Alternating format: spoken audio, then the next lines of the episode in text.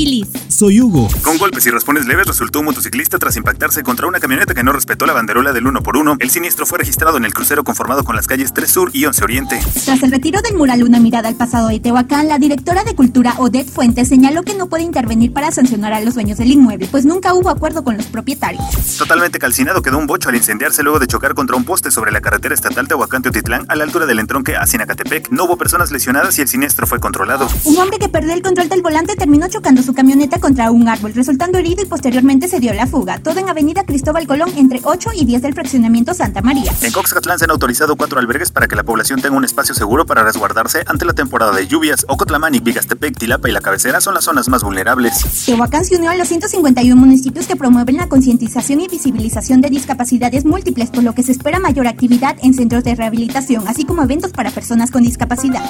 Síguenos en redes. Primera línea.